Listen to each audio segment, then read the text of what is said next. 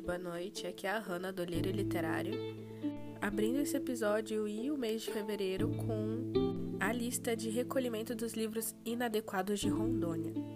Eu não vou nem comentar o quão é ridículo alguém, é, com a desculpa de que é o bem para a população, decidir o que pode ou não ser lido, principalmente em uma escola pública. Lembrando que o ideal de uma biblioteca pública é que tenha os mais variados livros de todos os gêneros, de todos os autores, de todas as nacionalidades, porém não tem como, né? É bem difícil conseguir é, fazer uma biblioteca tão completa, quem dirá todas as bibliotecas de, de cada município, de cada cidade. Aí a pessoa me tem a pachorra de mandar recolher os livros que tem muitos livros desses que caem no vestibular. Então, assim, não é um livrinho qualquer de autores desconhecidos, não. São livros de fundadores da Academia Brasileira de Letras. São livros de um dos maiores filósofos brasileiros. Então, vocês imaginam o prejuízo que esses jovens teriam se isso realmente se concretizasse? Tanto em vestibulares quanto concursos públicos que exigem esse tipo de conhecimento, essas pessoas também vão estar privadas da experiência. Ah, mas são experiências de conteúdo inadequado. Tá, agora me diz, quem com seus 3, 4 anos foi pro centro da cidade com a mãe, com a avó, com alguém, e a pessoa fala: Ó, oh, não solta da minha mão, porque senão você vai se perder e o homem do saco vai te levar embora. Não corre, porque senão o carro vai te pegar. Ou aquela: Vai, mexe com o cachorro ele vai arrancar seu braço. Alguém realmente acha que uma criança de 3, 4 anos tem cognição, tem inteligência emocional para lidar com esse tipo de frase? Eu, com 9, 10 anos, tinha que sentar para assistir Cidade Alerta com a minha avó, porque ela queria me mostrar o que a humanidade era capaz de fazer. Então, pensando nesse tipo de coisa, eu fico me questionando o que, que é o inadequado porque eu sei que muitas pessoas tiveram uma criação um pouco parecida com a minha. É claro que o certo é ter um pouco mais de tato, um pouco mais de jeito para falar as coisas, não precisa ser tão radical. Mas a realidade é ainda a mesma, é um mundo violento, é um mundo onde coisas ruins acontecem. Então a gente tem que ir tendo noção do, do que pode acontecer o tempo todo. Quem nunca ouviu aquele discurso que era com a intenção de que você não errasse nos mesmos lugares que outras pessoas erraram. Afinal de contas, você não precisa cair no buraco para saber que ele é ruim. Mas diz para mim o que, que é o livro, além da vivência de uma dor que não é sua. Você não precisou passar por aquilo. Mas a sua experiência, mesmo como espectador, te fez aprender algo, te apropriou alguma coisa de alguma forma. Então você não vai precisar errar naqueles mesmos lugares. Ou pelo contrário, o livro pode muito bem te dar os caminhos das pedras que você estava precisando.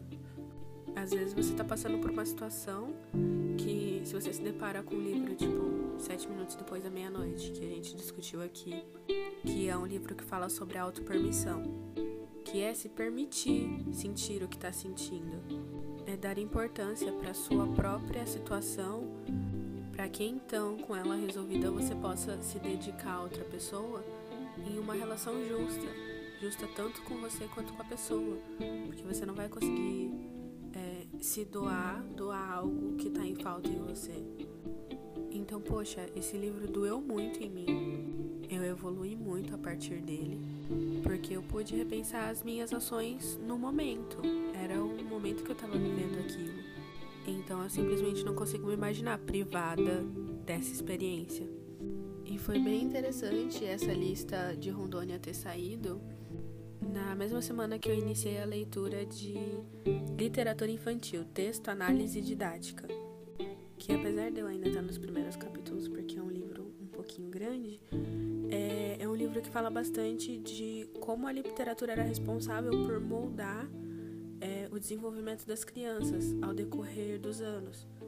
E aí exemplifica de como há anos atrás, quando a criança era vista só como um adulto em miniatura, é, as histórias eram de cunho exclusivamente moral. Então não tinha uma linguagem infantil ou uma atmosfera diferenciada. Então eram basicamente instruções, um manual de como ser cidadão. Então nesse livro a gente consegue acompanhar a mudança na maneira de se pensar a infância, o que é claro acaba refletindo na literatura feita para eles. Eu quero falar desse livro um pouco mais para frente. Eu ainda preciso ler um pouquinho mais, mas eu queria ler essa frase de abertura para vocês porque eu achei ela simplesmente incrível. Chegamos ao ponto em que temos que educar as pessoas naquilo que ninguém sabia ontem e prepará-las para aquilo que ninguém sabe ainda, mas que alguns terão que saber amanhã. E, gente, essa é uma evolução necessária que vai ficar estagnada se não tiver a possibilidade de estudar o que já foi feito. Porque se você não quer, você não tem interesse, beleza, é a sua escolha. Mas quando tiver tão a opção de escolha, eu sei lá, eu acho que, além de muito errado, claro, tem um efeito completamente reverso, porque eu, por exemplo, fiquei muito curiosa para ler os livros que estão naquela lista, para saber o que, que tem de inadequado. O que, que tem ali de tão perigoso para alguém achar que precisa proibir. Então confesso que eu já coloquei vários na minha lista de compras, na minha lista de leitura. Aliás, eu descobri recentemente uma plataforma de compra e venda de livros que é uma página onde reúne vários sebos ou leitores que querem vender seus livros. Então é um lugar legal para você que está querendo liberar um espaço na estante, é, poder vender seus livros. E para você que tem uma lista de leitura grande e quer pagar um valor um pouquinho mais em conta, então vale super a pena vocês darem uma olhadinha lá no site Leu Vendeu. Eu vou tentar colocar o link em algum lugar. Mas o que eu preciso falar para vocês desse site que eu achei simplesmente incrível projeto de doações, arrecadações de livros deles, em que todo ano eles reúnem vários livros para poder levar para uma biblioteca lá no Nordeste. Então, se vocês quiserem ajudar esse projeto, dá uma entradinha lá no site. Eles também têm Instagram, eles respondem super rapidinho. Chama Leu Vendeu também. E vamos tentar doar um pouquinho de cultura. Como eu disse no começo do episódio, o ideal é que todas as bibliotecas tivessem as mais diversas opções literárias. Então é muito bom poder participar desse tipo de projeto, porque muitas vezes aquele livro que está ocupando espaço na sua estante é o start que outra pessoa precisa para conseguir mudar a vida dela. Você pode fazer com que aquela história tenha um novo significado. Então era isso que eu tinha para falar sobre o caso Rondônia. Semana que vem eu quero trazer um pouquinho mais sobre o livro Literatura Infantil. Na verdade, eu queria fazer uma série sobre esse assunto, falando não só sobre a influência da literatura no desenvolvimento, incluindo a importância do livro didático e paradidático, que é um assunto de grande utilidade para os pais, professores, qualquer um que tenha contato com o universo infantil, mas eu também queria trazer episódios específicos para o público infanto-juvenil, que continua sendo a melhor época para se pegar o hábito da leitura. Então eu tô aqui querendo auxiliar os pais, professores, jovens, adultos, qualquer um que tenha a intenção de começar esse relacionamento com a literatura. Então, se você tem essa intenção ou quer incentivar alguém que você conhece, fica atento aqui eu tô postando toda semana, então não vai demorar para esse projeto sair do papel. E outro episódio que também não vai demorar muito para sair é o episódio 2 da série Cores da Conscientização. Estamos no Fevereiro Roxo. Eu já escolhi o livro, vai ser Para Sempre Alice, um livro que fala de Alzheimer. Então logo logo vai ter discussão sobre ele. E se você quiser discutir sobre esse ou qualquer outro assunto, pode me chamar no Instagram, é arroba literário. A foto de perfil já tá roxa, em homenagem ao Fevereiro Roxo, como eu disse no primeiro episódio. Então pode me seguir, mandar mensagem que eu vou responder. E eu queria finalizar agradecendo a Naira Sampaio e o Fábio Moraes, que são os novos integrantes do suporte. Mal chegaram, já estão me dando maior apoio.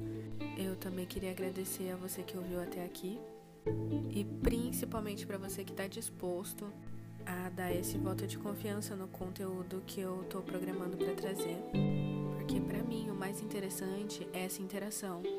Então, se você acompanha o conteúdo aqui ou compartilha com os amigos, ou conversa comigo no Instagram, cara, você já tá me dando o maior apoio do mundo. Porque é assim, vendo que o meu conteúdo tá fazendo a diferença, tá impactando as pessoas, é o que me dá ânimo para continuar esses projetos e trazer muitos outros. Porque se existem dois assuntos infinitos nesse mundo, é psicologia e literatura. Então eu vou terminando por aqui. Se tiver uma pergunta, uma discussão ou uma indicação para me fazer, é só me chamar lá no Instagram. E não esqueçam de dar uma olhadinha lá no Leu Vendeu, é um site bem legal. Então é isso e tchau, tchau.